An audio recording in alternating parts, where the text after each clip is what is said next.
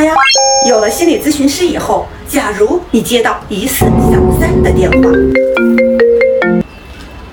我和你老公在一起很久了。叮叮，你会收到心理咨询师的温馨提示。知道对方意图了，你就可以这样：你打给我的电话已录音，咱们法庭见。然后再来找心理咨询师进行一次深度的心灵探讨。